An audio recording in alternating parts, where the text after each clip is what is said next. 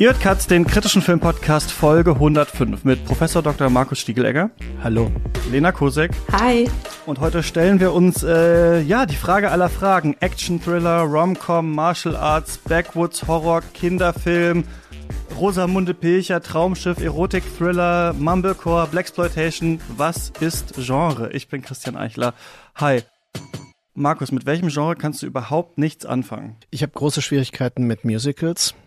Also wenn Leute mitten in der Handlung anfangen zu singen oder zu tanzen, dann äh, bin ich da rauskatapultiert.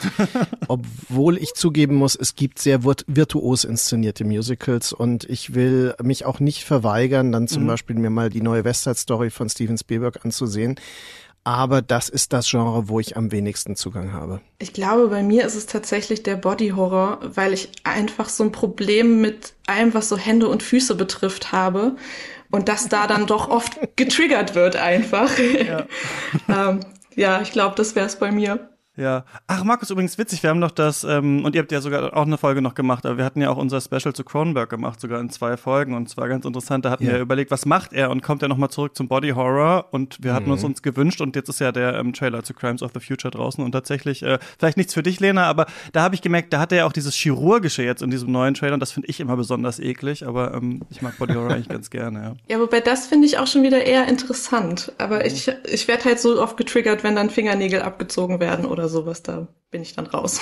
Ja, sicher natürlich auch irgendwie intendiert. Ähm, bei mir einerseits der Western so ein bisschen, ich weiß um die filmgeschichtliche Relevanz äh, des Genres. Ähm, aber kriegt mich meistens erst so ein bisschen um die Ecke, wenn ich ins Reflektieren gerate. Und dann muss ich sagen, kommt bei mir danach direkt der, ich würde mal sagen, der Berlinale Film. Also Mutter und Sohn sitzen im Landhaus, äh, das Erbe des Vaters muss aufgeteilt werden, der Hund verschwindet im Wald, solche Art, so eine Art von Film irgendwie.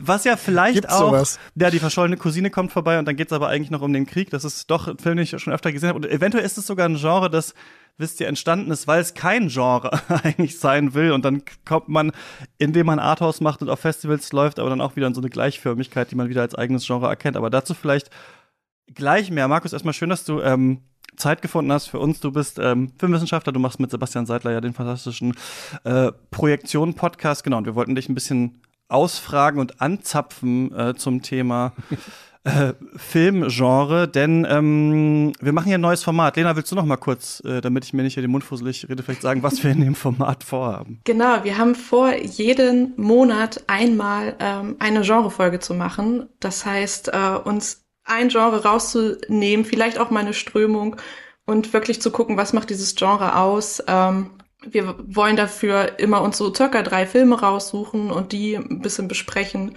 Und ähm, genau, für den Anfang brauchen wir natürlich aber auch erstmal die Grundlage, was Genre überhaupt ist, weil man hat ja doch irgendwie eigentlich eine Vorstellung.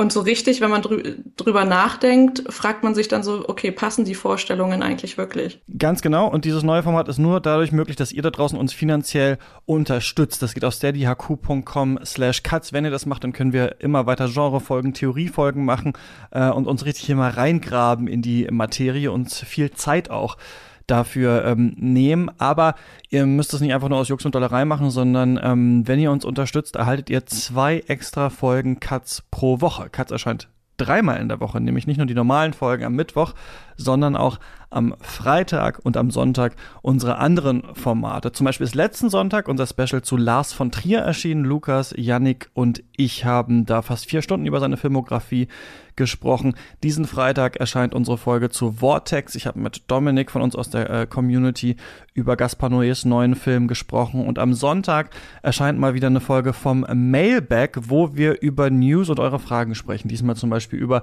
die Oscars, den Slap, äh, das Rotterdam Filmfestival Festival, das ganz viele Leute entlassen hat. Warum ist Netflix so am Abschmieren?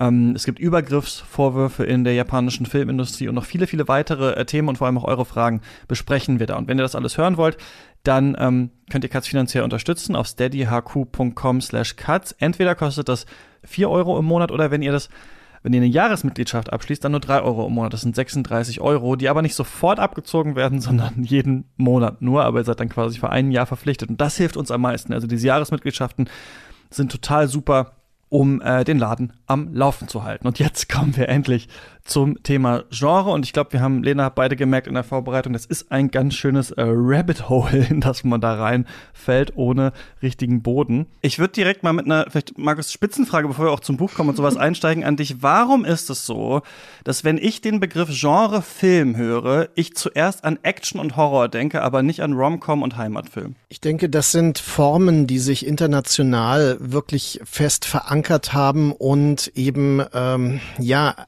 alle Vorteile und Nachteile, die der Genrebegriff äh, mit sich bringt, äh, denke ich, repräsentieren. Also einerseits äh, schwingt da immer so die Idee des unterhaltsamen Trivialen mit, ja, dann auch äh, des nicht-intellektuellen, was ja dann eher dem Autorenfilm vorbehalten wird, den ich ja gar nicht als Genre begreifen würde in der mhm. Hinsicht.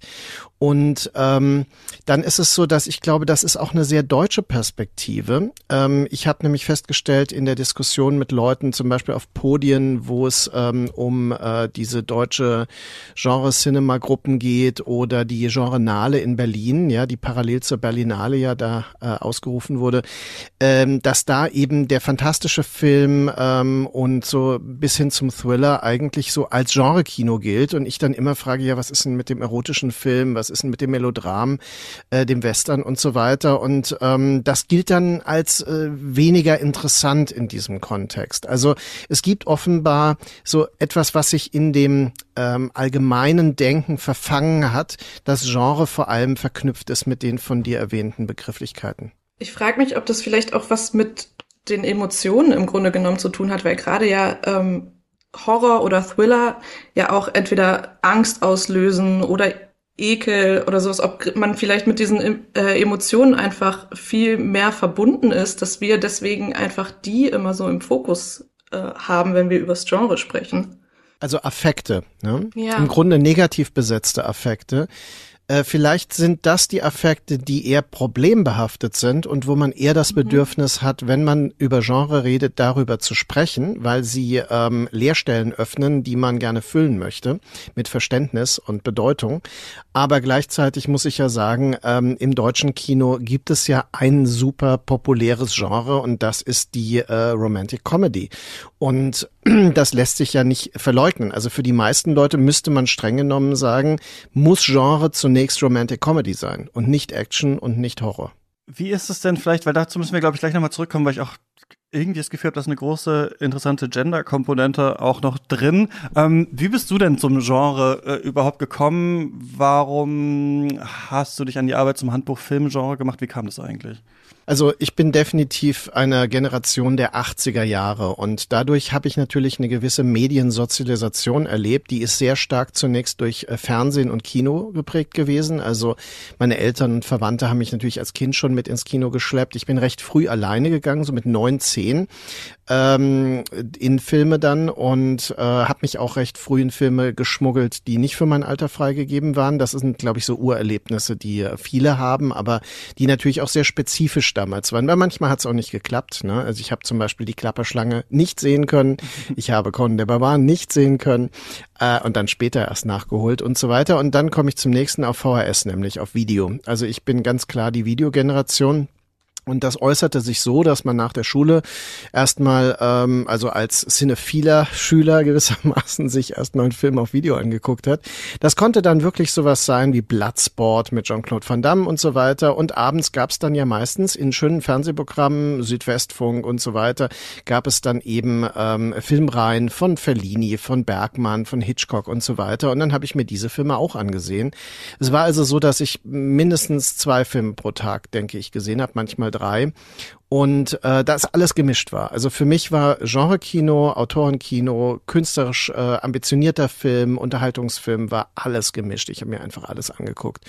Und die, aus dieser Prägung heraus ist natürlich ein Bewusstsein entstanden. Und dieses Bewusstsein, würde ich sagen, ähm, äh, ist nicht kanonisch geprägt, sondern für mich war es genauso faszinierend, einen Film von Bergmann wie Persona oder Die Stunden des Wolfes zu sehen, wie einen konventionellen zeitgenössischen Horrorfilm mir anzugucken. Und ich habe darin auch ähnliche Dinge entdeckt, muss ich sagen. Und diese Verbindung führte dann zu der Aufwertung in meiner Begriffswelt mhm. von Genre-Kino. Also eine nicht, ähm, quasi nicht diese hierarchische Wertung, die man so im äh, bildungsbürgerlichen äh, Konsens so äh, findet und der auch im akademischen in Deutschland speziell sehr stark immer noch ausgeprägt ist, dass äh, Genre-Kino etwas ist, ja, kann man sich mal mit beschäftigen, ist aber nicht so relevant. Und speziell im Kontext der Filmwissenschaft gibt es da sehr starke ähm, äh, Unterschiede und auch Abwehr Abwertungsstrukturen. Und Genreforschung wird dann auch nur in ganz abstrakten Kontexten akzeptiert. Aber dieses, dieses ganz direkte, was, und da kommen wir zum Handbuch, das Bedürfnis, sich wirklich konkret damit zu beschäftigen, was ist heute noch Genre, welche Bedeutung hat diese Begrifflichkeit, äh, wie kann man sie akademisch fruchtbar machen im Diskurs, das war für mich die Herausforderung und die war völlig unzeitgemäß. Das muss ich ganz klar sagen. Das ist ein Handbuch, nach dem hat niemand gefragt, aber mhm. am Ende wurde klar, und das ist wirklich, äh, es wird ja viel rezipiert, ähm, dass es ein Bedürfnis danach gab. Nur ähm, hat das offenbar niemand zugegeben und ich habe es einfach gemacht. Gibt es denn was, ähm, wo du sagen würdest, dass es darüber am meisten gestritten oder diskutiert wird in der Forschung, was den Genrebegriff angeht? Am meisten. Hm. Also ich glaube, es gibt heute eine Begrifflichkeit, äh, den Vorwurf des Essentialismus, dass also quasi Genrebegrifflichkeiten verabsolutiert werden angeblich im, in der Diskussion und äh, dass das als unzeitgemäß gilt. Ähm, das ist allerdings ja genau das Gegenteil von dem, was mein Handbuch anstrebt, nämlich ähm, diese äh, Begrifflichkeit auf vielerlei Weise zu beleuchten und eine Multiperspektivik anzustreben. Und deswegen ähm, benutze ich ja heute den Begriff Genre-Diskurs. Mhm. Und ähm, Genre-Diskurs ist ja die Summe der Meinungen, die dazu geäußert werden können und nicht irgendwie eine äh, essentialistische Vereinzelung äh, einzelner Perspektiven darauf. Also es gibt nicht die eine Perspektive auf Genre-Theorie. Das muss man, denke ich, ganz klar sagen und akzeptieren. Und ähm, dann ist es so, dass aus dieser Multiperspektivik eine große Bedeutung des Genre-Kinos äh, deutlich wird. Das würde ich auch weiterhin so vertreten wollen dass also das Genre-Kino nicht verloren ist, auch nicht uninteressant geworden ist und äh, die vielen, also unsere Podcasts, äh, also sowohl Cuts als auch ähm, äh, Projektionen, äh, kümmern sich ja auch immer wieder und diskutieren das ja auch immer wieder. Das muss man ganz klar feststellen. Und ähm, ob das dann eine Berührung hat zu Autorentheorie, eine Berührung hat zu ökonomischen Theorien, zu politischen, ideologiekritischen Aspekten, all diese Dinge sind ja mitgedacht. Ne? Also das ist, ähm, für mich ist der Genre-Diskurs genau offen dafür und eben nicht der hermetische, äh, ja, das sind die konventionalisierten Darstellungen, die kommen aus der klassischen Phase des Kinos, dem Studiosystem und die werden dann halt heute in anderer Form so und so präsentiert. Das wäre essentialistisch möglicherweise und ähm, das würde ich jetzt selbst nicht vertreten wollen, sondern mir geht es genau um die, die Öffnung des Genre-Diskurses in diese ganzen genannten Richtungen.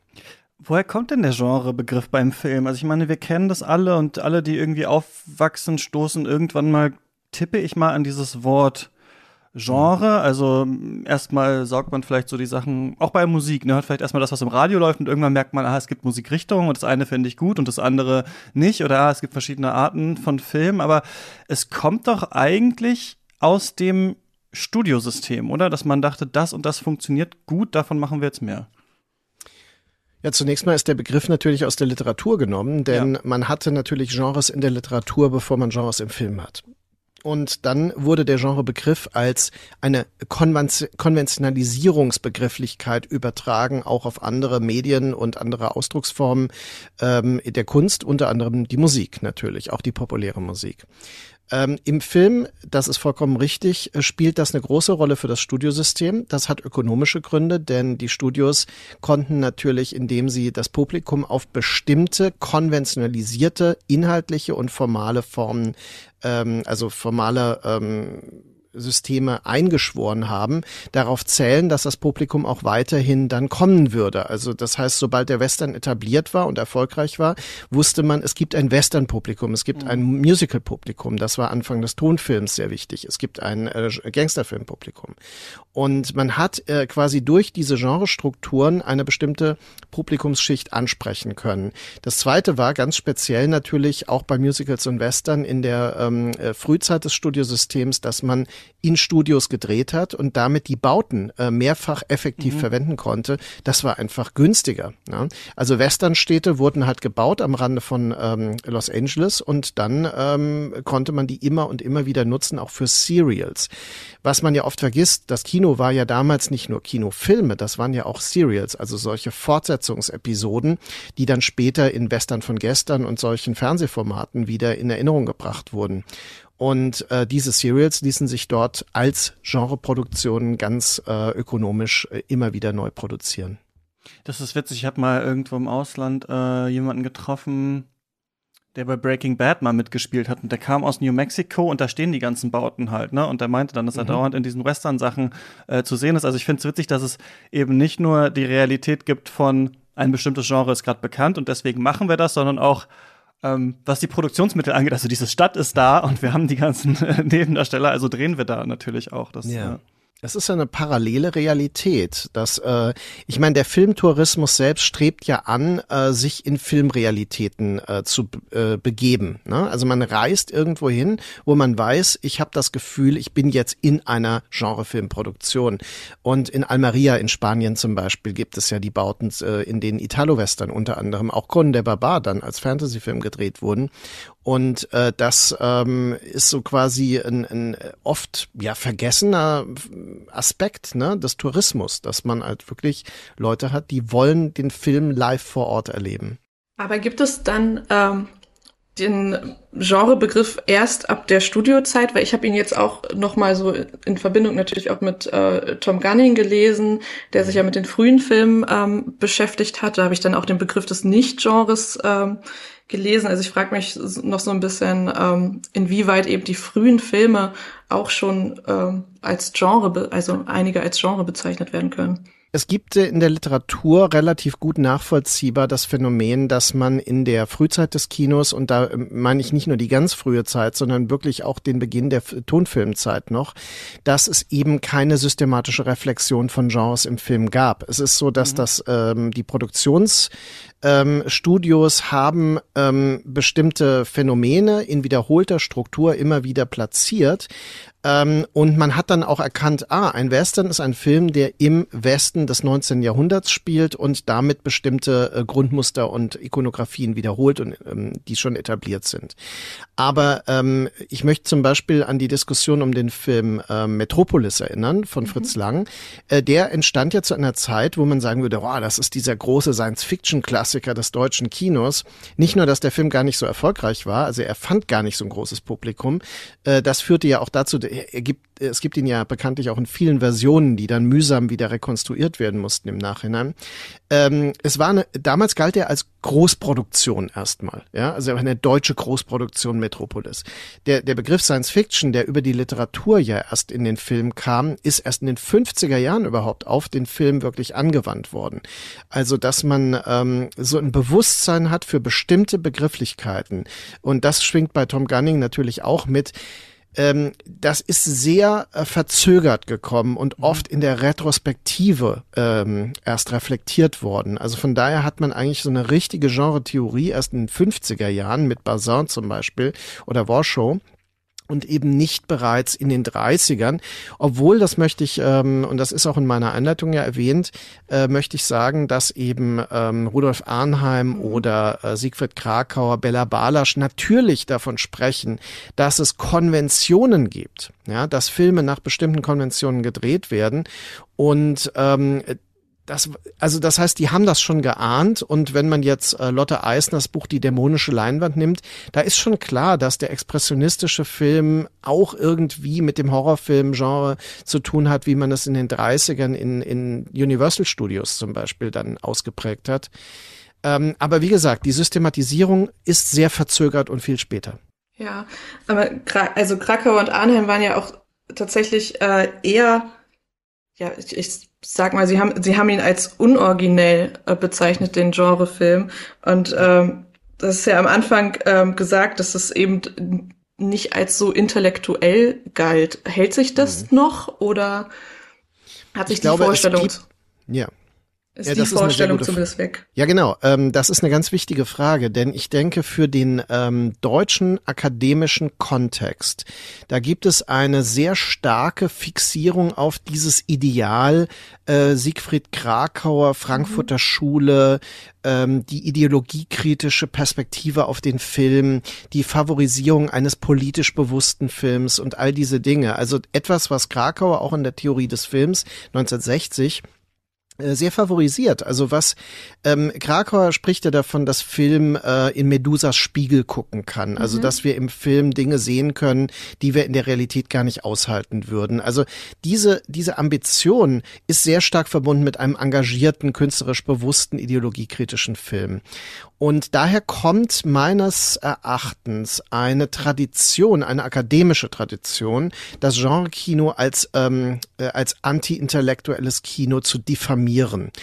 Äh, tatsächlich ist es aber so, wenn man sich anguckt, über welche Filme auch äh, in den früheren Schriften von Krakauer und, äh, und so weiter, der war ja Kritiker auch, geschrieben wird und was die da rausholen, ähm, sind das ja auch immer wieder Filme, die aus heutiger Sicht durchaus Genreproduktionen sind. Und nicht umsonst ist von Caligari zu Hitler natürlich eine Auseinandersetzung mit äh, zumindest Semi-Genre-Produktionen, die man aber heute so sehen könnte ähm, und ihren ideologischen Implikationen. Also von daher würde ich sagen, in Deutschland gibt es eine sehr starke Tradition, akademisch das Genre-Kino als trivial abzulehnen mhm und zu beargwöhnen. Und es gibt gleichzeitig eine, äh, eine Überhöhung dieses ähm, engagierten und auch sogar politisch engagierten Kinos. Und deswegen sind Leute wie Godard natürlich ganz hoch im Kurs. Ne? Also in dieser aber das heißt nicht, dass das in irgendeiner Weise gerechtfertigt ist, weil ich habe auch sehr viel Kontakt mit Kolleginnen und Kollegen aus dem englischsprachigen Ausland und auch in Diskussionen, die ich noch mit dem späten Thomas Elsässer, der ja ähm, noch nicht allzu, vor allzu langer Zeit ja äh, dann leider gestorben ist, geführt habe. Äh, da war immer ein großes Interesse auch an, an Genrekino natürlich da ja, und dessen Potenzial. Denn natürlich sind Genrefilme nicht völlig unbewusst gedreht und nur zur Unterhaltung gedacht, sondern es ist so, dass sie reflektieren, möglicherweise auf einer unbewussten Ebene, aber vielleicht auch auf einer bewussten, äh, sehr stark gesellschaftliche Tendenzen und stellen diese auch unter Umständen bloß und der Diskussion dar. Regt das ähm, Beschäftigen mit Genre, habe ich mich nicht gefragt, nicht vielleicht auch ein bisschen zu Ideologiekritik an? Weil ich frage mich manchmal, wenn man so einzelnen Filmen was vorwirft, also jetzt sagen, die zeigen zum Beispiel eine äh, Vergewaltigung in all ihrer Härte und dann wird das kritisiert, weil ähm, man sowas zum Beispiel nicht äh, sehen will im Kino oder so. Dann denke ich immer, es ist schwer, einem einzelnen Film erstmal irgendwas vorzuheben, äh, vorzuwerfen, was da gemacht wird. Aber es ist schon spannend zu schauen, wie ist die Frauenrolle im Horrorfilm an sich der 70er Jahre oder sowas. Wie ist das eigentlich da? Weil dann hat man da direkt das Gefühl, dass man auch ein Gefühl für Zeitgeist bekommt und vielleicht auch Dinge, die ähm, die vielleicht gesellschaftlich verdrängt werden und dass das eigentlich gerade für so ein auch ideologiekritisches Unterfangen gerade interessant sein kann, sich Genrefilme im Genre auch anzuschauen. Ja, das ist, äh, denke ich, ja schon im Grunde birgt das die Antwort und das ist auch der Schlüssel, um eine Genre, einen Genre-Diskurs als fruchtbar wahrzunehmen. Barbara Creed, Yvonne Tasker, äh, Linda Williams, das sind ja alles Filmwissenschaftlerinnen, die sich auch mit äh, dem Horrorfilm zum Beispiel konstruktiv auseinandergesetzt haben und Phänomene wie das Final Girl oder zum Beispiel im New äh, French Extremity äh, Kino, also dem Terrorkino der 2000er, äh, dass äh, die Auseinandersetzung mit ähm, Migrationsstrukturen zum Beispiel, das ist ja total auffällig. Also es ist nicht so, dass sich das, was wir als Genre-Kino begreifen und wenn es dann sogar dieser äh, offenbar impulsiven deutschen Idee entspricht, dass das Action und Horror ist, äh, dann heißt das ja auch nicht, dass das unengagierte Filme sind. Also in Filmen wie Inside, Frontier und so weiter findet man immer Hinweise auf ähm, aktuelle gesellschaftliche Tendenzen. Es ist nicht zufällig, dass Martyr ein Film ist, der ähm, Klassenkonflikte mitdenkt. Ne? Und es ist auch nicht zufällig, dass beide ähm, äh, jungen Hauptdarstellerinnen in dem Fall äh, migrantische Hintergründe haben und so weiter und dann in einen neuen Kontext geraten von so einer bürgerlich privilegierten Mittelschicht oder oberen Mittelschicht. Und das sind alles äh, Phänomene, die belegen, warum es sich lohnt, sich intensiv mit Genre auseinanderzusetzen. Ich finde noch interessant, also das hat mir tatsächlich ein bisschen die Augen geöffnet, weil ich glaube ich so, also ich glaube, das ist bei mir schon ähm, mir unterschwellig klar geworden, aber, aber explizit nicht. Äh, in deiner Einleitung und auch in einem Text, der noch später kommt, wird darüber gesprochen. Hm, ich würde mal sagen, was ist eigentlich das Merkmal, das einen Film zu einem Film in einem bestimmten Genre macht? Mhm. Und äh, du nimmst da das Beispiel Alien. Äh, es gibt ja ne, hybride Genres. Ähm, ein Film kann mehreren Genres angehören. Vielleicht gibt es äh, wird was zusammengemischt. Und ähm, Alien äh, könnte man zum Beispiel bezeichnen als Science-Fiction-Horror. Und der Witz ist jetzt, dass Horror, also das Genre Horror ja eher darum geht, welche, welchen Effekt, also was löst das beim Publikum aus, Grusel, Schrecken, sowas. Und Science Fiction bezieht sich eher, entweder könnten wir sagen, auf Setting oder sogar auf Zeit. Also der Film muss irgendwie in der Zukunft spielen oder in einer Welt, die der Zukunft ähnlich ist. Und dann merken wir schon, dass das anders ist als ähm, Beispiel ist auch noch ähm, Convoy nennst du den Film und das Road mhm. Movie zum Beispiel, bei dem wir merken, der muss irgendwie in der Bewegung spielen. Also wir könnten zum Beispiel auch sagen, Star Wars ist ein Science-Fiction Ritter Road Movie und wir würden mhm. da unterschiedliche Sachen verstehen. Wir würden sagen, okay, das spielt, okay, Star Wars spielt jetzt offensichtlich nicht in der Zukunft, wird am Anfang gesagt, aber trotzdem würden wir sagen, spielt er eigentlich schon, weil das, ähm, weil es so wirkt. Es ist ein Road-Movie, weil man reisen muss, es ist ein Ritterfilm, weil man da kämpft. Das sind unterschiedliche Ebenen. Wenn man aber sagt, das ist uns im Vorgespräch aufgefallen, ein Film ist ein Science-Fiction-Historienfilm, verdreht sich sofort das Gehirn, weil man denkt, Moment mal, wie soll das denn genau gehen? Weil schon per Definition ähm, ja das eine eigentlich in der Vergangenheit spielt und das eine in der Zukunft. Und trotzdem hätte man ein Bild im Kopf. Also trotzdem könnte man sagen, klar, das ist dann so eine barocke Oper, aber die Leute haben halt irgendwie verrückte Klamotten an, es ist ein Cypher-Historienfilm. Und was ich daran so interessant finde, ist, dass die unterschiedlichen Genrebegriffe, die wir haben, nicht alle auf das Gleiche referieren. Also es geht nicht immer zum Beispiel darum, was passiert in der Handlung oder was ist das Setting. Und äh, das finde ich interessant, dass das so ein bisschen zeigt, dass Genre so organisch entstanden ist und immer weiter gedacht wird und äh, sich immer weiter entwickelt, aber wir aber ähm, der Genre, das einzelne Genre gar nicht immer quasi das gleiche meint und die einzelnen Genres quasi nicht anhand derselben Sache vergleichbar sind. Das finde ich total äh, spannend. Ja, und das erklärt ja, warum äh, es ein 700 Seiten Handbuch braucht, um ja. dieser Problematik äh, irgendwie äh, ja äh, Herr zu werden.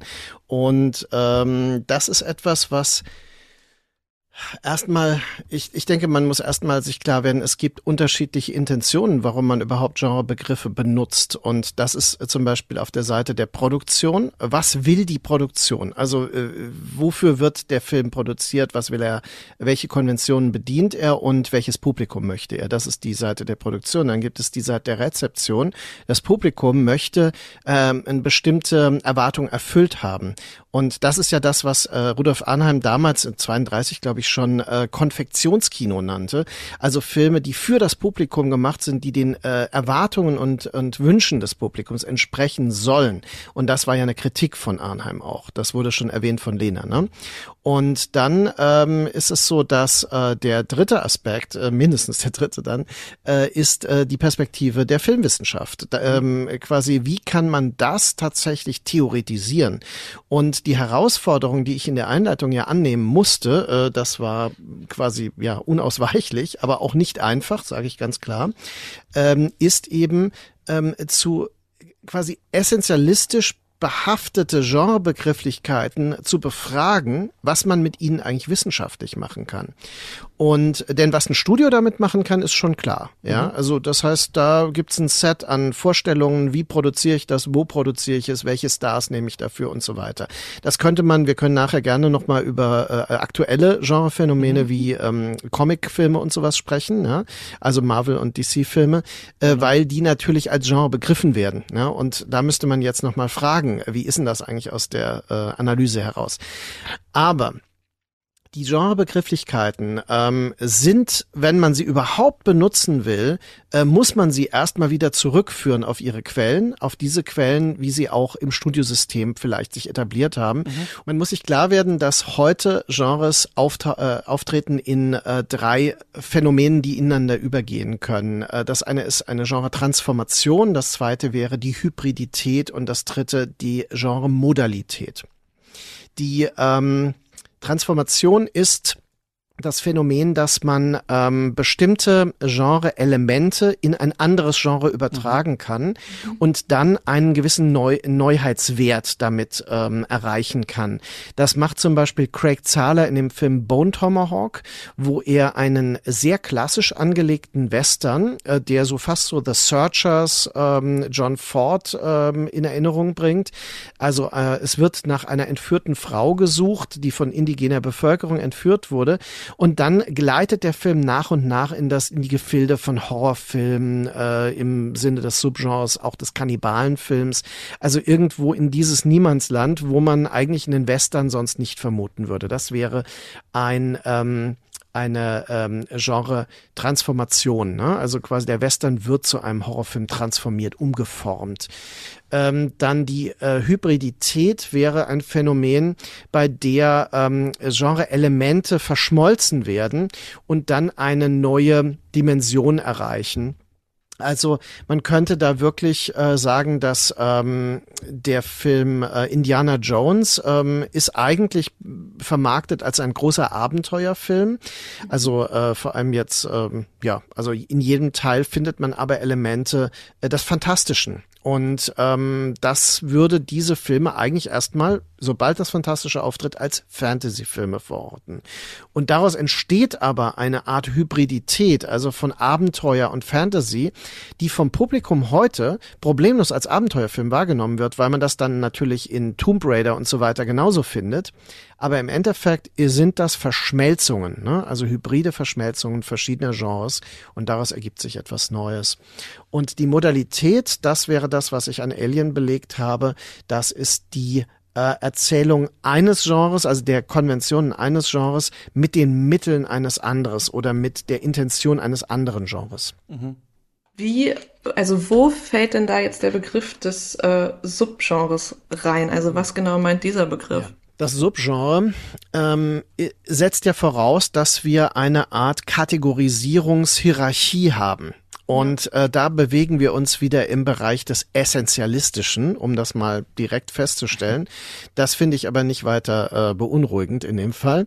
Es ist nämlich so, dass man auch da wieder sich fragen muss, ähm, was mache ich ohne feste Begrifflichkeiten, die sich klar definieren lassen, die idealtypisch definiert sind, ähm, wenn ich etwas, was in einer Mischform auftritt, definieren möchte. Also von daher würde ich weiterhin dafür plädieren, es gibt Begriffe, die sowohl und da komme ich auch zu meinen Ideen in der Einleitung nochmal, die eine Art Metagenre definieren können, mhm. dann äh, die Konventionen von Genres, wie wir sie begreifen, und Subgenres, also untergeordnete Genres. Ähm, was könnte ein Metagenre sein? Ein Metagenre ist also quasi eine äh, konventionalisierte Form, die unter äh, wirklich einen kleinsten gemeinsamen Nenner aufweist. Ich nenne da zum Beispiel den Kriminalfilm. Krimen, Kriminal, äh, woher Kriminal kommt, heißt ja Verbrechen. Alle Filme, die sich mit Verbrechen beschäftigen, sind also im weitesten Sinne Kriminalfilme. Man würde aber vom Kriminalfilm nicht als einem Genre sprechen, weil dazu einfach zu viele Phänomene unter ein Dach fallen. Also könnte man sagen, dem Kriminalfilm kann man zuordnen den Gangsterfilm, weil er aus der, also quasi über die ähm, Betreibenden des äh, Verbrechens als Geschäft berichtet. Dann haben wir den Polizeifilm, die professionellen Ermittler, den Detektivfilm, das sind die eher privatwirtschaftlichen Ermittler. Dann haben wir aber auch Psychothriller, ja, also äh, Leute, die bedrängt werden, ja, Filme in denen du lebst noch 105 Minuten oder sowas. Also ähm, alles äh, Filme übrigens, alle, äh, die, alles Genres, die unter dem Dach des Film Noir als Stil übrigens auch noch ähm, äh, vorkommen. Das finde ich sehr bemerkenswert, weil äh, viele ja den Film Noir sogar als Genre begreifen. Aber darüber können wir gerne auch noch sprechen. Auf jeden Fall wäre das, wären das die verschiedenen Genres und die Subgenres wären dann Phänomene, die also eine ähm, Aufsplitterung dieser äh, verschiedenen Genre Phänomene ähm, voraussetzen. Also zum Beispiel, wenn wir den Film äh, Sieben haben.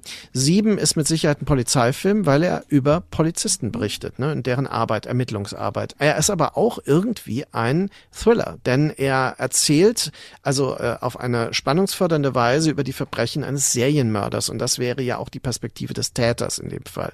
Und deswegen würde dieser Film als Serienkiller äh, Film dann als Subgenre des ähm, zwischen Polizeifilm und, und Psychothriller stehen und dann ähm, auch ein Subgenre des Metagenres Kriminalfilm sein, weil es so weiterhin um Verbrechen geht. Das ist diese Art von hierarchisierter Genrebenennung, äh, die immer noch idealtypisch gedacht ist, also das eingedenk, ähm, die ich äh, vorschlage in der Einleitung. Das finde ich total spannend, weil ich da vielleicht nochmal diese Gender mögliche Gender-Dimension vom Anfang äh, mit reinholen würde, weil ich mir eine Frage stelle und die ähm, äh, fällt mir auch bei Musik, also ich glaube, mir ist das am, erst, als, am ehesten als Teenie bei Musik aufgefallen, jetzt fällt es mir beim Film wieder auf und ich weiß nicht, ob das äh, falsch beobachtet ist oder ob ich da auf einer richtigen Fährte bin. Und zwar habe ich mhm. das Gefühl, dass sowohl der Horror im Film als auch der Metal in der Musik unfassbar viele Subgenres haben. Also, dass wir bei Horror irgendwie Backwoods Horror und Vampirfilm und Werwolffilm und diese ganzen Geschichten alle haben. Ja. Und ähm, bei Metal irgendwie auch ganz viele verschiedene Metal-Richtungen. Und natürlich mhm ist es ja so, dass man erstmal, ne, es gibt so eine organische Entstehung eines Genres, irgendwer macht es erstmal, dann da können wir vielleicht auch nochmal drüber reden, wie die überhaupt entstehen und auch wieder vergehen. Und da muss es ja kategorisiert werden.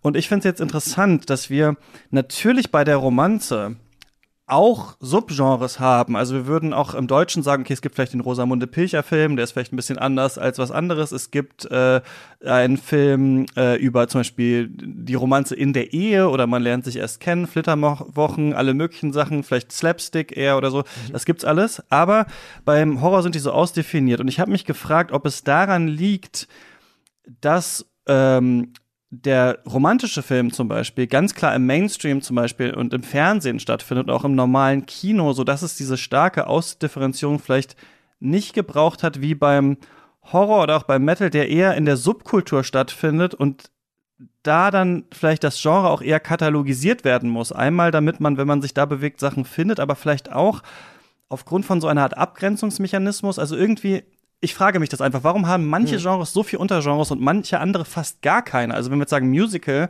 äh, also wenn man jetzt Leute auf der Straße fragen würde, wie viele Untergenres kennt man, dann würde man sagen, äh, mir fällt gar keins ein. Hm. Mir schon. Ja. ähm, und das sage ich als jemand, der Musicals gar nicht schätzt. äh, das Backstage-Musical zum Beispiel, also Filme mhm. wie A Chorus Line, die äh, das Geschehen ähm, im Hintergrund oder im Making-of einer Bühnenshow thematisieren. Fame, ne?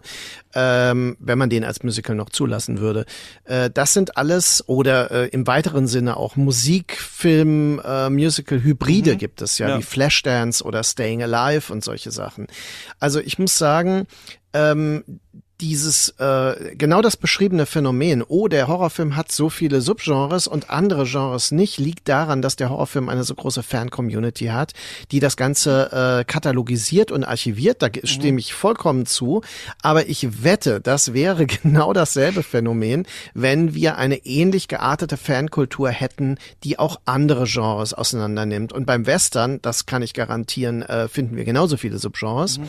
Denn da ist ja immer die Frage, welche Perspektive wird eingenommen? Angenommen, haben wir die Befriedung des Westens, also der Marshall oder sowas ist der äh, die Hauptfigur, oder haben wir Rancher, die irgendwie einen Viehtrieb wie in Red River oder so unternehmen, oder wir haben äh, indigene Bevölkerung, ja, der sogenannte Indianer-Western, ne, der in den 50ern beginnt und in den späten 60ern dann auch ein bisschen im Einfluss der ideologischen Einfluss der Hippie-Bewegung und so weiter ein eigenes Publikum generiert äh, und dann äh, kommerziell mit der mit dem Wolftanz dann so einen Höhepunkt erreicht, nochmal in den äh, frühen 90ern. Das sind alles Dinge, die äh, lassen sich schon äh, für alle Genres finden. Nur glaube ich, im Bewusstsein ist das beim Horrorfilm vor allem auch ähm, so ausgeprägt, weil das eben geleistet wird und weil es da doch recht viel Literatur international gibt. Mhm. Ich habe mich nur gefragt, ob dann auch, ähm, jetzt wo es eben auch Filmwissenschaftler gibt, äh, wie dich und viele andere, die auch das Genre ähm, natürlich auch hochhalten oder analysieren, aber vielleicht es oft Männer sind, ob quasi aber nur eine Vermutung, ähm, traditionell eher männlichere Genres auch eher vielleicht kanonisiert werden, mehr besprochen werden und sowas und dass bei einem anderen Art von Genre, vielleicht eher äh, weiblichen, weiblich gelesenen Genres, das noch ein bisschen aussteht, die in so einen Kanon zu heben oder so, aber das ist mhm. nur eine Vermutung. Also ich, ich würde dem widerstreben, weil zunächst mal ähm, ich würde erstmal fragen, sind es wirklich viele äh, FilmwissenschaftlerInnen in Deutschland, die sich damit beschäftigen? Mhm. Das wäre die erste mhm. Frage. Ich glaube nicht. Das zweite ist, in diesem Umfeld von Genre-Theorie und Genreforschung finden sich doch recht viele äh, ja, ähm, Kolleginnen, die sich auch so bezeichnen würden. Also deswegen ähm, auch, jetzt will ich sagen, gut, der äh, das Verhältnis, und das hat ganz andere Gründe oft. Es ist, ähm, dass jetzt zum Beispiel die Autorinnen in dem Buch äh, Handbuch Filmgenre in der Minderzahl sind. Das wird man bei fast allen ähm, äh, solchen Werken finden. Einfach, ähm, ich weiß nicht, ich kann das nicht erklären, warum es so ist, aber es ist oft so, dass man zum Beispiel von Kolleginnen öfter mal eine Absage bekommt oder dass ähm, quasi ich kann es nicht erklären. Also äh, ich hatte dasselbe Problem kürzlich mit dem Sammelband über Berlin-Filme, dass wir wirklich äh, horrende Absagen von Kolleginnen bekamen und am Ende uns dann vorgeworfen wurde, da sind ja so viele Männer drin, wo man sagen muss, das war nie die Absicht, ja. Also das nur so als Fußnote. Aber ich würde auch bestreiten, dass dieses Interesse da ist, weil mit Irina Gradinari, die mehrere Texte zum Beispiel im äh, Filmgenre-Buch geschrieben hat und auch in der AG äh, Filmgenre-Studien äh, eben in der äh, Gesellschaft für Medienwissenschaft aktiv ist, äh, da würde ich sagen, ähm, gibt es auch sehr engagierte oder Anja Pelzer hat diesen großartigen ähm, Tagungsband äh, zum ähm, äh, Westernfilm äh, herausgegeben und all diese Dinge sind äh, wirklich, ähm, ja, also schon interessiert auch an einer genretheoretischen Durchdringung der Genres und auch der klassischen, wie zum Beispiel dem Western in dem Fall. Also da gibt es explizite Texte dazu. Von daher würde ich sagen, auch der Horrorfilm. Äh, ich hatte vorhin drei Theoretikerinnen zitiert, die sich explizit mit dem Horrorfilm beschäftigen. Und dann haben wir noch Martine Bergenet, die den französischen Terrorfilm ähm, mitdiskutiert und so weiter. Also ich würde das bezweifeln, dass es da vielleicht entsteht der Eindruck in der öffentlichen Wahrnehmung, das kann durchaus sein, aber wenn man sich tiefergehend damit beschäftigt, akademisch würde ich das nicht so genre eindeutig ja. be beantworten. Ich glaube nur, man kann manchmal so Bewegungen gerade sehen, dass eine jüngere ähm, Generation vielleicht auch so die, also den Superheldenfilm, zum Beispiel, der auf Comics basiert, die viele in der Kindheit gelesen haben, haben wir jetzt. Wir haben noch nicht den großen Wendy-Film äh, oder so. Und das ist so ein bisschen die Frage. Ich glaube, da gibt es auch so Prozesse von Reclaimings und neuer ähm, äh, Kanonisierung, aber ähm, ist auch nur eine ähm, Vermutung. Aber ja, aber ich, äh, ich verstehe auf jeden Fall, ähm, was du meinst. Ich würde vielleicht zu einer Sache weiterkommen wollen, und zwar, das ist die Sache, auch eine Art von Theorie wäre. Du hast vorhin schon einen Superheldenfilm angesprochen, jetzt habe ich auch gerade erwähnt, vielleicht können wir da mal kurz ähm, äh, hin. Beim Superhelden, also das können wir da vielleicht mit reinnehmen. Du schreibst auch in dem Text davon, dass es, ähm, ich glaube, das ist, das, du beschreibst als biologistische Sicht auf mhm. Genres, mhm. also quasi, wenn man ein Genre als eine Art äh, Körper ein Lebewesen sieht, dann muss es irgendwann äh, geboren werden, dann äh, wird es erwachsen, dann wird es alt, dann stirbt es und gut, das passt jetzt vielleicht nicht ganz, aber es wird dann wiedergeboren, das pflanzt sich fort vielleicht.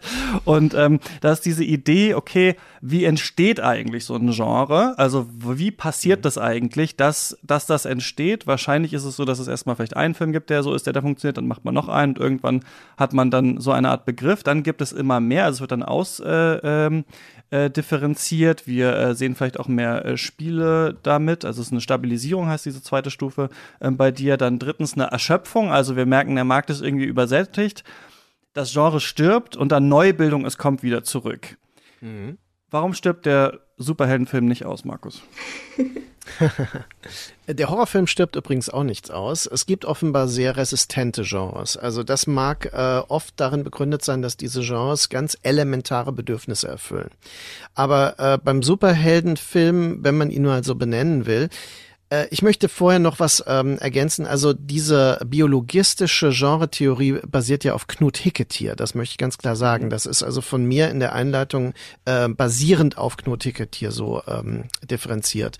Und äh, das ist insofern wichtig, weil äh, das nicht die aktuelle Perspektive auf Genretheorie ist. Mhm. Das ist ganz klar. Also das ist eine, die in den 80er, 90er Jahren recht dominant war im deutschen Kontext und die auch dann weitergeführt wurde in den der Reklamfilmreihe und so weiter und die auch bei Georg Seslin so ein bisschen mitschwingt. Aber Georg Seslin hat einen anderen Aspekt, der mir viel näher ist, zum Beispiel die Genre-Mythologie, also das Genres ihre eigene Mythologie entwickeln. Und da sind wir ganz klar am äh, Superheldenfilm. Superheldenfilme sind populäre neue Mythologien. Das ist zumal das Erste. Und sie beziehen sich damit auf klassische Mythologie, also auf die Superhelden der antiken äh, Sagen und äh, mythologischen Erzählungen, ähm, also äh, Herakles und so weiter. Und äh, sie bedienen sich im Grunde archaischer und lange, lange etablierter Muster, die transmedial ähm, quasi in den Film hineingeholt werden.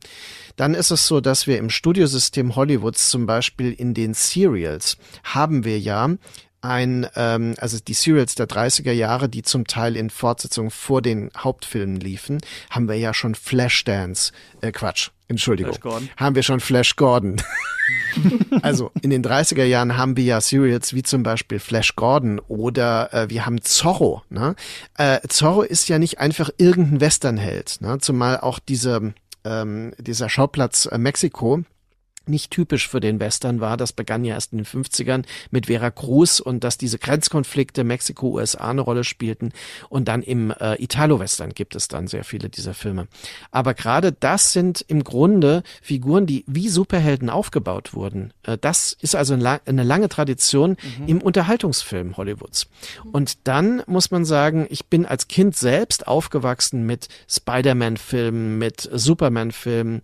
Äh, man hat in Kindervorführungen äh, äh, obskure Film wie Drei Supermänner räumen auf, also der nochmal ganz off ist, also eher witzig. Und dann ähm, die Batman, Batman hält die, hält die Welt im, in Atem, habe ich natürlich damals gesehen. Das sind ähm, Dinge, die aus meiner Kindheit schon das fest verankert haben. Natürlich habe ich Comics gelesen in meiner eigenen Sozialisation, wobei mir Batman tatsächlich das Comic äh, war, das am nächsten äh, lag.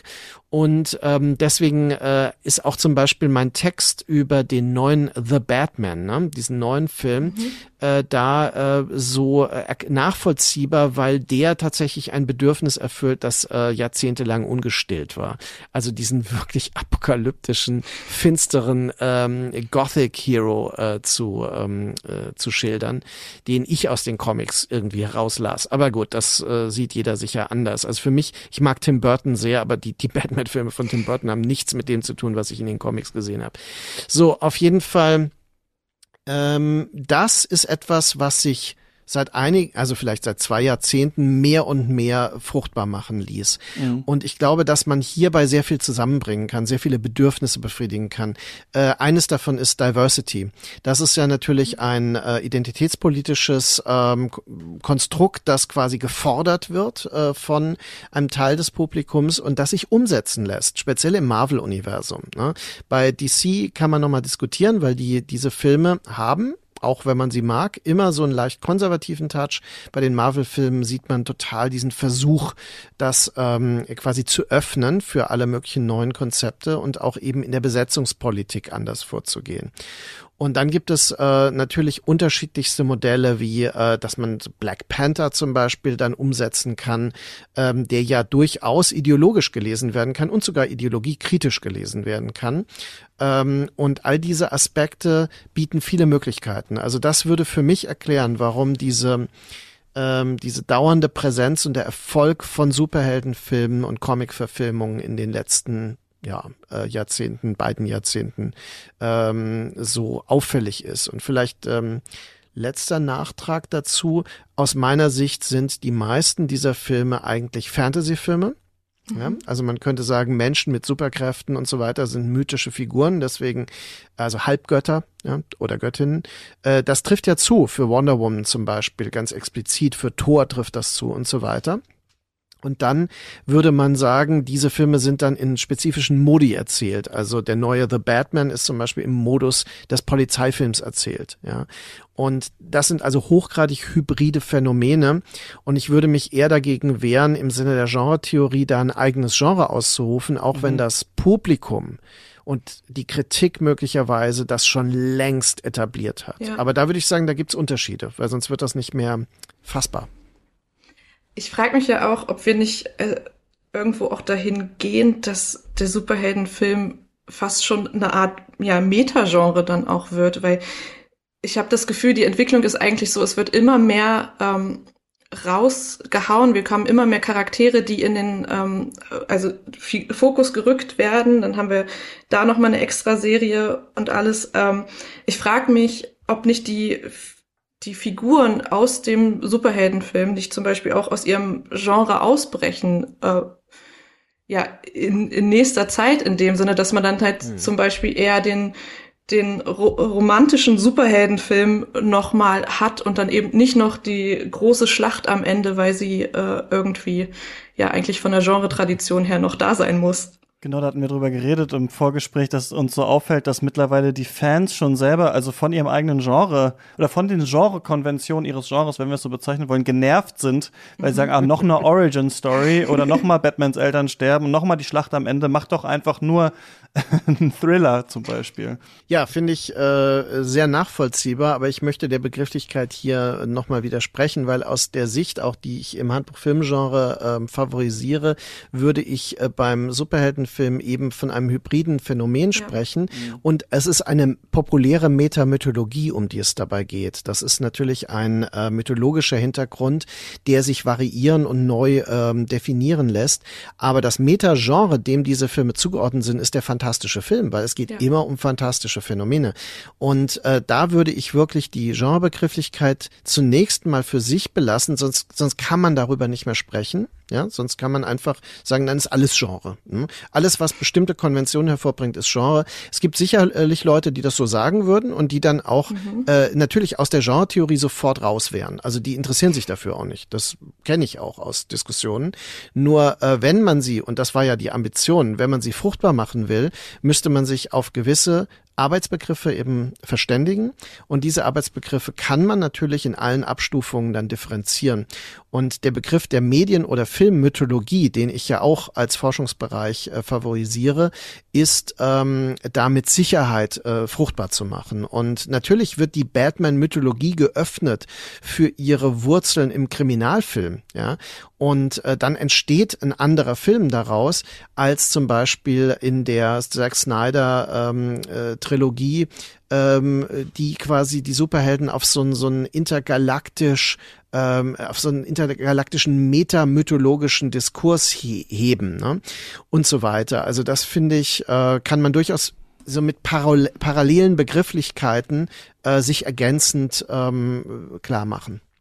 Dieser ähm, biologistische Ansatz, hast du ja gesagt, ähm, Jetzt habe ich vergessen, von wem er ist, aber er ist nicht Knut Hicketier, dem ähm, ehemaligen äh, Hamburger Filmwissenschaftler. Genau. Machst du trotzdem oder hast du Beobachtungen dazu, welche Genres wie, warum zurückkommen oder wieder verschwinden? Also zum Beispiel eine Beobachtung, die mir so aufgefallen ist, ist, dass ich das Gefühl habe, zum Beispiel mit äh, Beginn der Internetpornografie ist der Erotik-Thriller irgendwie nicht mehr so wichtig. Also mhm. es hat nicht mehr so diese, es, also Menschen müssen, um äh, Sex zum Beispiel zu sehen, nicht mehr ins Kino gehen, in Erotikfilme, es gibt es schon zu Hause. Gleichzeitig ja. haben wir da eh diese Keuschheitsentwicklung ganz stark im Marvel-Film. Ich erinnere mich selber noch so grob, dass bei Filmen der 80er und 90er, die ich als Kind gesehen habe, es viel mehr um Liebe und Sex auch ging. Auch in einem Actionfilm mhm. oder so wurde dann noch mal geknutscht. Das haben wir fast ähm, äh, gar nicht mehr, aber es ist jetzt nur so eine anekdotische ähm, Sache. Hast du irgendeine Beobachtung zu ah, interessant, dass das jetzt gerade wiederkommt oder dass es das und das nicht mehr gibt? Ja, also ich denke, man äh, kann das an vermutlich allen großen Genres äh,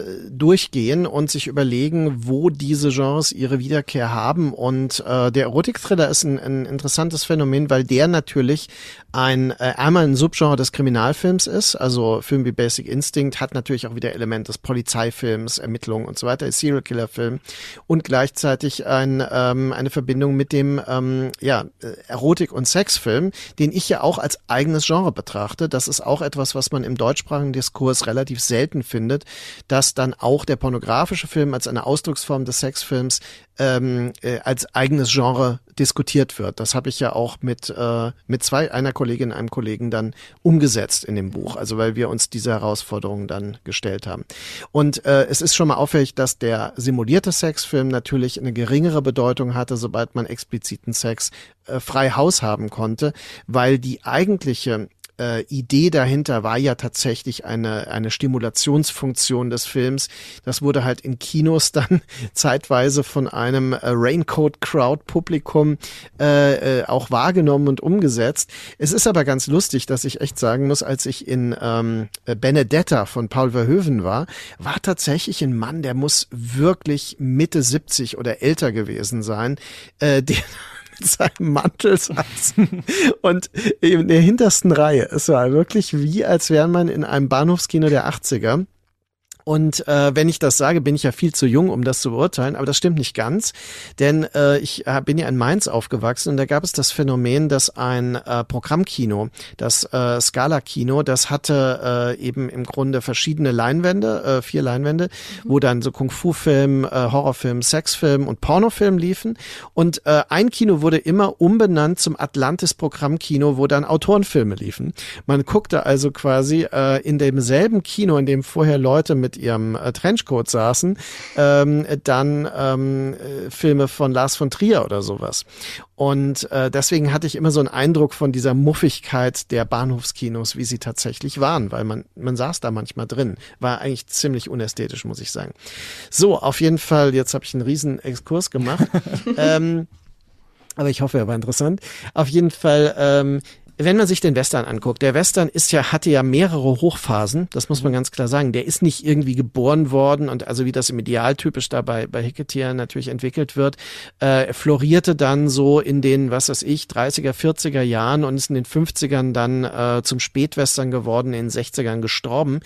Äh, das kann man vielleicht für den Hollywood-Western sagen, aber das Interessante sind die internationalen ähm, äh, also Phänomene des Austauschs. Und äh, Eleftheriotis ist zum Beispiel ein Autor, der das ähm, reflektiert, den ich auch zitiere. Und ähm, das ist äh, das Phänomen, dass es dann übergeht in andere Produktionen, in Italien, zum Beispiel in Spanien, in Deutschland. Man kann ja zum Beispiel nicht verleugnen, dass der, ähm, der Winnetou, ähm, die Winnetou-Filme in der Karl May ähm, im Karl-May-Zyklus des deutschen Kinos, die sind ja nicht erfolglos gewesen. Im Gegenteil. Der Schatz im Silbersee war sogar in den USA erfolgreich. Und das sind alles Phänomene, die das immer wieder in anderen Formen zurückbringen. Und wenn wir auch heute keine klassischen Western mehr haben, dann haben wir äh, von, ähm, vom Autorenfilm, der Western dann heißt und sich obwohl es ja um Montage und äh, so Arbeiter eigentlich geht, dann irgendwie indirekt nochmal auf das Genre bezieht, bis hin zu Filmen wie Gold oder eben Bone Tomahawk und so weiter noch immer Varianten und Hybride und äh, Transformationen dieses Genres. Und selbst in äh, bei Han Solo ist ja ein klassischer Ganzlänger, ein Westernheld, würde man sagen. Und gerade der der Film Han Solo, der als Star Wars Spin-off äh, gedreht wurde, hat eben Elemente des Western im Kontext des Science Fiction. Und insofern ja, das ist ähm, diese Kontinuität von Genres. Dass das Musical zum Beispiel in den 30er Jahren sehr erfolgreich war, lag daran, dass die Neuheit des synchronen Tons vom mhm. Publikum als ja. extrem faszinierend empfunden wurde.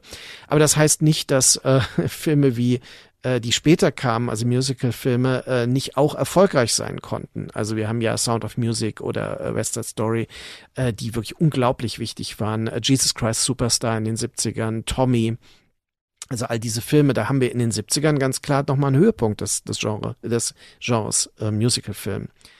Ähm, insofern würde ich sagen, man kann mit vielen dieser, ähm, dieser Grundmodelle das durchspielen und würde immer auf unterschiedliche, aber sehr interessante Entwicklungsmodelle kommen. Es gibt ja auch, ähm, also das, ich dachte nur, der Superheldenfilm kann ein paar Sachen auf jeden Fall integrieren oder er gibt es zumindest manchmal auch vor. Also der neue Doctor Strange wird ja zum Beispiel beworben als äh, düsterster Marvel-Film, weil er von Sam Raimi ist, aber ich habe ihn nicht gesehen, aber angeblich sind halt dann ein paar äh, Szenen und Jumpscares ähm, da ungefähr drin. Was wir ja auch noch haben, ist diese Entwicklung vor allem beim indischen Blockbuster, ne, wo wir diese Filme haben, die so drei Stunden lang sind und wir haben den Tanzfilm, wir haben Horrorelemente, wir haben mhm. Action-Elemente, wir haben Verfolgungsjagden und sowas. Aber wahrscheinlich lässt sich da kein ja globaler Trend ausmachen oder dass man sagen kann, ja dahin strebt es. Wir kriegen nur noch jetzt diese Filme, die alles in einem haben, aber zumindest Superhelden und indisches Blockbuster-Kino deuten auf jeden Fall in so eine Richtung, dass wir mehr jetzt in einen Film kriegen, als das vielleicht vorher der Fall war. Da würde ich durchaus zustimmen, dass also quasi die Hybridisierung tatsächlich so eine äh, Dimension erreicht hat, wie man sie früher nicht hatte, weil das Publikum mhm. dafür nicht reif war. Und das liegt auch an der Medienkompetenz des Publikums, denn heute haben wir ja Leute, die Computerspiele spielen, die im Internet sich tummeln, die unglaubliche Informationsüberflüsse verarbeiten müssen. Und das erklärt auch, warum ein solches Publikum natürlich mit mehr Informationen in Form von Hybridität umgehen kann. Das würde ich äh, tatsächlich so erklären. Äh, der Bollywood-Film hat seine eigene Genrestruktur und da würde ich auch noch mal darauf hinweisen, dass wenn wir über Genre diskutieren aus einer westlich-europäischen Perspektive, wir meistens ja über amerikanisches äh, Kino erstmal sprechen, dann über europäisches und danach erst äh, verschiedenste asiatische Strukturen irgendwie ver allgemeinernd noch ansprechen. Da möchte ich ganz klar sagen, in Japan äh, gab es lange Zeit ganz eigene Ideen, wie man Genre überhaupt definiert. Äh, speziell die Unterscheidung in Gegenwarts- und Vergangenheitskino, ähm, äh, Jidai-Geki und Gender-Geki oder besser gesagt umgekehrt, Gegenwartsfilm ist ja Gender-Geeky und Gender-Geeky Vergangenheit und äh, dann erst eine Aufspaltung eben in familienorientierte Dramen und eben vielleicht K Kampf-, äh, Kriegerorientierte Dramen der Vergangenheit, die wir dann als Samurai-Filme bezeichnen, die aber nicht immer Samurais enthalten, was auch wichtig ist zu wissen. Also, und die dann aber als, als Eastern gewissermaßen, genauso wie übrigens der Kung-Fu-Film in Hongkong bezeichnet wurden, wie der Western in Amerika, weil sie so wirkten, als könnte man das so da. Und das ist alles natürlich essentialistisch, das ist mir klar, und verallgemeinernd. Äh, und es ist sogar ein bisschen, äh, ja, nicht nur ein bisschen, äh, es ist eurozentrisch definiert, weil es von außen diese Dinge kategorisiert zum Teil. Also muss man sich über die nationalen Besonderheiten bei Genreentwicklungen durchaus be äh, bewusst sein und kann ich einfach sagen, ja, das Bollywood-Kino hat Musical-Elemente, was ja oft gesagt wird. Mhm. Das ist aus westlicher Sicht völlig klar, aber das Bollywood-Kino, mhm. also als kommerzieller indischer Film, und es gibt ja auch noch andere, ne? nicht nur Bollywood, das ist klar, ähm, dieses Kino hat das als Grundkonvention. Das wird aber nicht vom Publikum als eine Musical-Variante äh, von etwas anderem begriffen, sondern das ist Teil dieser Ausdrucksform. Und das verwundert auch niemanden. Das ist die Konvention selbst. Und das finde ich zum Beispiel äh, wichtig, dass man das unterscheidet. Und das ist zum Beispiel im Handbuch Filmgenre auch so, dass ich versucht habe, Leute zu finden, die für diese nationalen Kinematografien wirklich eine Expertise haben, die also wirklich äh, zum Teil die Sprache auch verstehen und einen Einblick auch dort waren schon, die Studios vielleicht sogar gesehen haben und so weiter. Also das ähm, ist dafür durchaus wichtig. Mhm. Jetzt hast du ja vorhin schon ganz kurz äh gesagt, dass eben nicht alles Genre ist. Und jetzt frage ich mich, aber ist nicht inzwischen quasi alles so hybridisiert, dass es eigentlich nicht mehr möglich ist, von einem Nicht-Genre-Film zu sprechen? Also, also wirklich dann überspitzt quasi, ist nicht heute eigentlich alles Genre oder haben wir eigentlich nur so ein Wunsch in uns, alles möglichst zu kategorisieren und irgendwo zuzuordnen. Also das könnte man ja durchspielen an verschiedenen Beispielen und ich denke, ich könnte dazu immer auch, sofern ich die Filme jeweils kenne, äh, eine Antwort geben. Also nehmen wir mal den neuen Gaspar Noé-Film Vortex. Da würde jetzt mhm. jeder erstmal sagen, ja, das ist ein Autorenfilm. Ja? ja? Da braucht man die Genrebegrifflichkeit gar nicht. Worum geht es? Es geht um ein, ähm, ein äh, gealtertes Ehepaar, das sich entfremdet durch die Demenzerkrankung der Frau und später durch deren Tod, also den Be also beide sterben ja dann im Lauf des Films, äh, endet. Da hätten wir tatsächlich ein äh, Melodram, das auf eine Paarstruktur aufbaut. Das wäre das Genre. Nur äh, ist das so wichtig für den Film? Also quasi ist das produktiv zu sagen, ich gucke mir heute ein Melodram an, was denn? Ah, Vortex, ja. Ähm, das würde jetzt glaube ich, nicht so viel zur Diskussion beitragen, da eine Genrebegrifflichkeit einzuführen. Genauso ist es so, dass man könnte sagen, es gibt äh, Regisseure wie Jean-Pierre Melville, der hat äh, im Grunde den kalten französischen Kriminalfilm geprägt, den Polar ähm, also so ist der Fachbegriff dafür in Frankreich und ähm, Filme wie Der eiskalte Engel oder mhm. Der Chef und Vier im roten Kreis sind irgendwie Gangsterfilme, kann man sagen. Aber man muss sich immer fragen, sagt das sehr viel darüber aus oder müsste man nicht eigentlich über den Autorenstatus von Melville sprechen und diese spezielle mhm. Sicht auf das Gangstergenre, die er einnimmt? Aber da finde ich schon wieder produktiver, weil ich würde jetzt nicht fragen, ähm, also ich glaube nicht, dass Gaspar Noé sagt, hey, ich drehe mal ein Melodram und äh, bastelt sich dann irgendwie diese Demenzgeschichte zusammen, sondern der sagte sich, ich möchte mich auf intensive Weise mit dem Thema Demenz auseinandersetzen.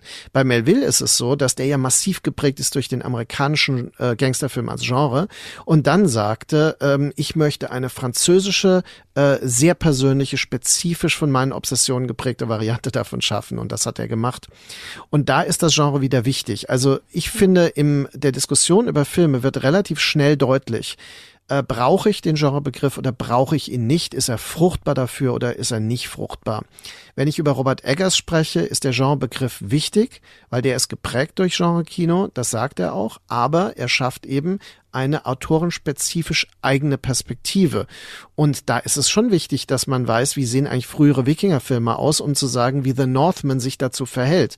Dass der überhaupt keine Ähnlichkeit hat mit Die Wikinger zum Beispiel aus den 60er Jahren, ist wichtig dafür, finde ich. Also ist es so wie eine Art ja Analysebrille, die man aufsetzen kann und wieder absetzen kann und bei der man sich überlegen sollte, ähm, ob das so fruchtbar ist oder nicht. Weil jetzt nur weil Robert Eggers das im Interview gesagt hat oder so, ist es ja nicht unbedingt der Grund, das zu machen, sondern wahrscheinlich, nee. du hast gehört, ist das fruchtbar oder nicht.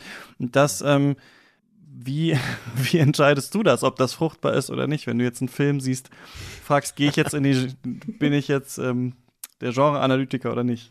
Naja gut, also wie alle theoretischen Ansätze ist das eine Perspektive, die man ansetzen kann auf einen Film in der Diskussion. Man kann natürlich auch einen gendertheoretischen Ansatz wählen, man kann einen autorentheoretischen Ansatz wählen und eben einen genretheoretischen. Manchmal kommen diese Dinge zusammen und manchmal sind sie gerade, wenn sie zusammenkommen, besonders fruchtbar. Ob sie fruchtbar sind oder nicht, weiß man am Ende der Diskussion. Also insofern würde ich tatsächlich mich öffnen für unterschiedliche Perspektiven und ähm, ich bin natürlich kein Purist. Also in dem Moment, wo ich mir The Northman angucke, gucke ich mir den erstmal als Film an und frage mich, was will dieser Film von mir? Ja. Und äh, dann ist es so, dass ich ihn vielleicht im Kontext von Robert Eggers Film sehe, was eine autorentheoretische Perspektive ist, dass ich ihn im Kontext von seiner Mythologie sehe, was eine filmmythologische Perspektive wäre. Und dann wäre auch noch die Frage, wie ist das genretheoretisch? Also es ist ein, tatsächlich ein Werkzeugkasten, aus dem ja. ich mich bedienen würde. Und von daher, ja, kann ich das sagen. Das äh, wäre, also ob das eine Brille ist, die man mal aufsetzt und wieder absetzt, das wiederum ist für mich die falsche Metapher, weil das Echt? ja auch ein Perspektive. Finde ich ja, da, na gut, Metapher. Perspektive ist schon gut, das stimmt mit, die, mit den Linsen. Aber es ist so, dass man ja auch, dann müsste man schon das kombinieren können. Man müsste die Linsen kombinieren mhm, können. Ja. Also nicht nur eine Brille, sondern eben verschiedene Linsen einsetzen, bis man quasi auf ein, äh, eine Schärfeebene kommt, die das auch aus verschiedenen Perspektiven ähm, klar macht. Also das wäre vielleicht metaphorisch für mich zutreffender aus meiner Sicht jetzt. Mich würde tatsächlich noch so, wir haben gerade über Perspektiven gesprochen, aber jetzt noch mal so die Perspektive in die Zukunft in, äh, interessieren.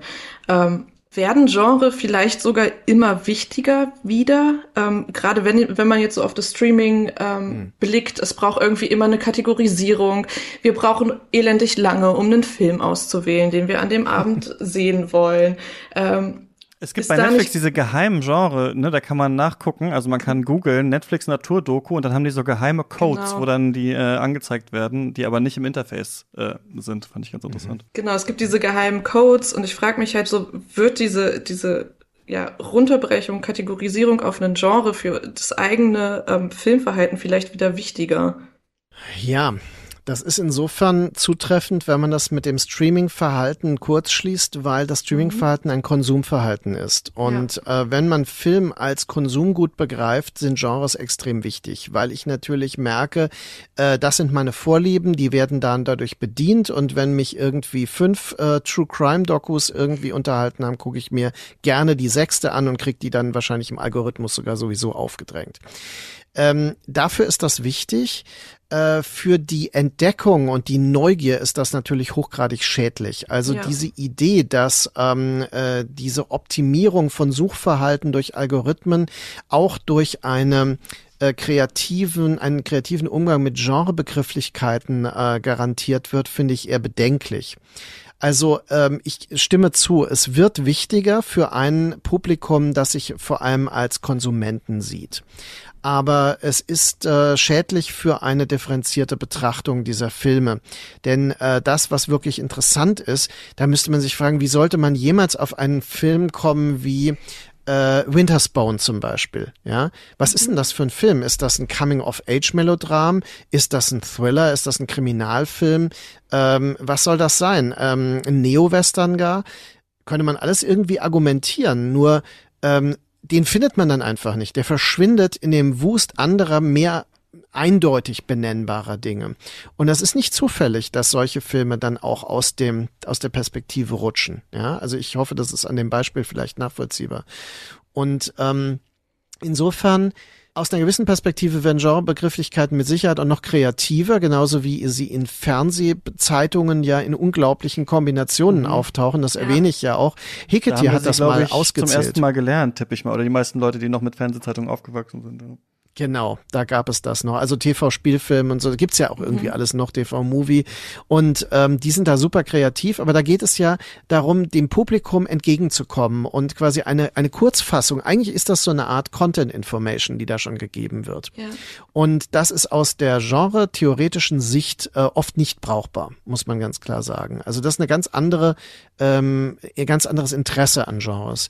Wenn man wissen will, wie Filme funktionieren und auf welche Konventionen und ähm, ja, äh, sie sich beziehen. Da wäre das weiterhin auch so relevant. Aber ich glaube, Genre-Theorie wird nicht notwendigerweise wichtiger oder weniger wichtig, mhm. äh, aber die Genrebegrifflichkeiten, die dem Publikum entgegenkommen, bekommen durch das Streaming als Konsumform eine neue, größere Bedeutung. Also ist eigentlich, sind eigentlich beide Bewegungen interessant. Es ist interessant, sich mehr in das Genre reinzugraben, um zu schauen, wie wird da zum Beispiel auch Gesellschaft dargestellt, wie wird da mit Filmkonventionen mhm. umgegangen, wie unterscheiden sich vielleicht die einzelnen Filme im einzelnen Subgenre und was sagt uns das? Aber es ist auch gerade spannend, außerhalb dessen zu suchen nach Filmen, die nicht so einfach einzuordnen sind vielleicht. Absolut. Absolut. Also ich denke, ähm, also ich unterrichte ja zum Beispiel in Ludwigsburg an der Filmakademie und da ist die Nachfrage nach äh, Genretheorie enorm groß, weil natürlich Filmemacherinnen und Filmemacher äh, damit sehr viel anfangen können. Äh, sie müssen die Konventionen kennenlernen, ja. um dann zu sagen, auf die Weise widerspreche ich der Konvention und mache was anderes draus oder ich nehme die Konvention als Falle, scheine sie zu erfüllen und bringe dann eine Wendung rein äh, und so weiter. Also da muss man aber die Konvention kennen. Und das mhm. ist etwas, warum ich auch sage, in, gerade in der Filmwissenschaft ist es absolut wichtig, sich mit Genre-Theorie und Filmgeschichte zu beschäftigen. Ähm, also in diesem Zusammenhang auch. Nämlich weil man, wenn man diese Konventionen nicht mehr erkennt oder sie diffus bleiben, man auch nicht mehr qualifiziert darüber sprechen kann. Ja, dann freue ich mich sehr, Lena, dass wir uns äh, in, diesen, in diesem Format weiter auf die Suche machen. Ich sag's jetzt schon mal, wir werden uns nicht so streng an deinen Genrebegriff halten, Markus. Wir werden einfach viele natürlich Filme erstmal zusammen äh, gruppieren und schauen, was es, was es äh, da gibt. Vielleicht auch mal über Gattungen äh, sprechen oder ja. überlegen, ob wir auch mal ein Subgenre erfinden. Aber ich denke, das ähm, ist ja auch ähm, möglich, aber es ist sehr spannend. Äh, das ähm, jetzt nochmal mit dir besprochen zu haben. Wo, was würdest du denn empfehlen? Wo macht man jetzt weiter? Also Handbuch Filmgenre, ne, bei Springer äh, mhm. erschienen, da kann man das lesen. Oder hast du noch irgendwas anderes, was du empfehlen kannst, wo man, wenn man Interesse hat am Themengebiet Genre, was man sich nochmal durchlesen, anschauen sollte? Vielleicht auch also, von dir. Ja, also ich würde wirklich äh, erstmal äh, gucken, was die klassischen Genre-Theorien hergeben, noch aus heutiger Sicht. Also ich würde wirklich noch mal bei Bazin reingucken, äh, weil da einfach zum Teil Ansätze sind, äh, die man äh, einfach in der Überprüfung noch mal für sich vielleicht äh, neu durchdenken und äh, ja wieder für sich fruchtbar machen kann. Ähm, ich selbst habe mich ja mit eher mit mit äh, kurioseren Phänomenen äh, beschäftigt. Also ein Band wie Terrorkino ist ja wirklich ein, ein das ist ja ein Sub-Subgenre, wenn man so will. Und ich habe es gar nicht als Genre jetzt äh, wirklich diskutieren wollen, sondern eher als ein gesellschaftspolitisch relevantes Phänomen. Also weil ich ja zum Beispiel die These vertrete, dass das Terrorkino ähm, ganz deutlich nach 9-11, ne, also 2001 entstanden ist und in einer Reaktion auf den, den neuen Folterdiskurs und diese äh, quasi Neubewertung äh, von Gewaltphänomenen und Gewaltbildern im, in den Medien. Mhm. Und äh, das sind zum Beispiel solche Dinge, äh, die berühren dann die Genre-Theorie, aber sind gar nicht so sehr, ähm, äh, ja, quasi äh, daran interessiert sie jetzt in die Richtung ein, eindeutig weiterzubringen. Ich selbst habe ja das ähm, äh, Reklamlexikon, äh, nicht Lexikon, aber Reklambuch über den Kriegsfilm rausgegeben. Mhm. Das mhm. ist, denke ich, sehr brauchbar. Da kann man in der Einleitung wirklich eine Aufschlüsselung lesen, wie man Kriegsfilme genretheoretisch äh, fassen kann. Und da gibt's ja auch sehr viele Spielarten, also Combat-Filme, äh, Kriegsgefangenenfilme, äh, äh Heimkehrerfilme. Also all diese Dinge sind ja als Kriegsfilmanteil ähm, zu sehen. Und äh, dann weiß man auch, wie man über die durch die Hölle gehen und Platoon zum Beispiel sprechen kann, wenn man sie als Genrefilme diskutieren möchte. Ne? Und die sind ja sehr unterschiedlich. Und so weiter. Also das wäre so äh, diese Richtung. Und dann kann man natürlich sich diese neueren Zugänge ansehen, die also auch andere Medien mit eindenken, weil es gibt natürlich diese crossmedialen Phänomene, wie äh, dass Computerspiele eine enorme Bedeutung bekommen haben und viele Leute äh, aus dem Publikum heraus natürlich diese Konvention genauso äh, als Erwartungen äh, mitdenken und ähm, das verändert natürlich die mhm. filmischen Ausdrucksformen. Im Gaming übrigens werden Genres manchmal nach Spielen selbst benannt. Also äh, das ist mir nur mhm. aufgefallen, dass es das bei Filmen, glaube ich, selten gibt. Ich, ich habe im Discord bei uns gefragt und manchmal werden Zeitschleifenfilme, also Groundhog Day mhm. Movies, mhm. Ähm, mhm. bezeichnet, aber im Gaming äh, spricht man von Souls-Likes oder Rogue-Likes oder so. Also wenn ein Spiel, also weil das Medium ja. ist natürlich auch noch nicht so alt, eine bestimmte Mechanik hatte, dann ähm, Genau, dann, dann nimmt man das meistens oder manchmal dann so wie das Spiel hieß. Fand ich ganz interessant. Ist es beim, gibt es beim Film auch? Also es ist so, dass ne? ähm, ich würde jetzt wieder sagen, das sind bestimmte Phänomene, äh, die zum Beispiel äh, in Filmen wie Death Wish zum Beispiel, Selbstjustizfilm, ne? Mhm. Äh, der ist natürlich, das ist ein eigenes Phänomen, das eine ähm, bestimmte eine, ein bestimmtes Setting hat, meistens ein urbanes Setting, das eine bestimmte Handlungsmuster aufweist ähm, und gleichzeitig ist das aber natürlich ein Film, den man dann wieder dem Meta-Genre des Kriminalfilms zuweisen kann und der meistens Thriller-Strukturen bedient. Also man kann den als Genrephänomen meistens doch auch noch mal anders zuordnen und dann ist der, Se der Selbstjustizfilm natürlich eine Form von Subgenre letztendlich. Und ich glaube, Deathwish ist mit Sicherheit ein Filmtitel, auch durch die Reihe, die damit natürlich zusammenhängt, ähm, die da ikonisch geworden ist. Aber das sind quasi ähnliche Phänomene vielleicht. Ja. Zum ähm, Computerspiel würde ich ganz klar empfehlen die Arbeit von äh, Andreas Rauscher, einem sehr geschätzten Freund und Kollegen von mir, der dazu habilitiert hat. Und ähm, der hat ja da eine sehr klare, aus der Filmwissenschaft herauskommende Perspektive entwickelt, wie man eben das äh, quasi wie der Spielmodus plötzlich eine Rolle spielt mhm. in der Genrebenennung und solche Dinge. Also das ist ja äh, nochmal anders zu werten als beim Film, ne? weil der Film sehr stark auf die inhaltliche Phänomenologie reduziert wird dabei und vielleicht auf die Intention, wie ich das ja auch meine, während das bei Computerspielen auch nochmal mit dem Gaming selbst zusammenhängt.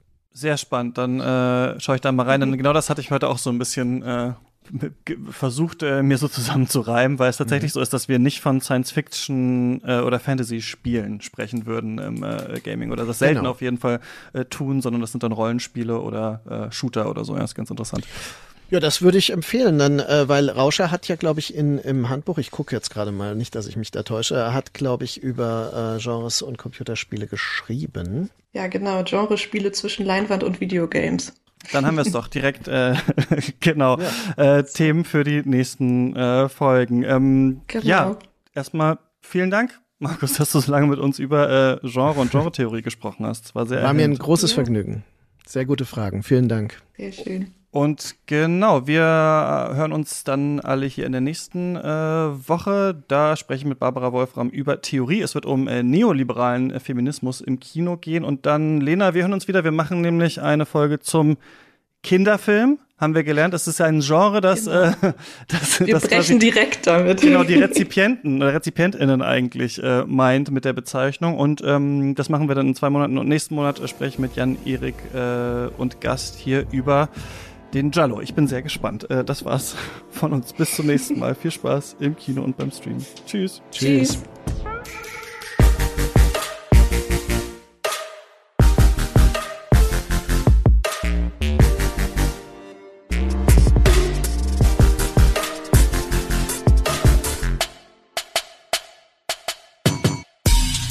Katz ist eine Produktion von mir, Christian Eichler. Ich moderiere und plane den Podcast zusammen mit Lukas Bawenschik, Lena Kosek, Jan-Erik Thomberg und Barbara Wolfram. Und dieser Podcast kann nur durch eure Unterstützung existieren.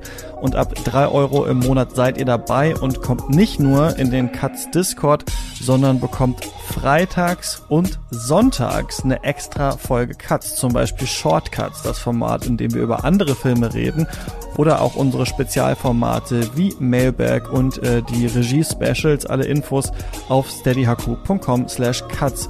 Und an dieser Stelle danke ich allen, die uns mit 10 Euro im Monat unterstützen. Das sind Jan Ehlers, Samuel Engel, David Bockhorn, Stefan Kiske, Georg Kraus, Christian Wefers, Florian Zeppenfeld, Joshua Franz und Tom Simmert. Vielen Dank für eure Unterstützung. Die 5 Euro Bäcker findet ihr in den Show Notes. Und wir hören uns dann wieder hier nächsten Mittwoch in der nächsten regulären Folge Cuts in unseren Paywall-Formaten oder lesen voneinander im Discord.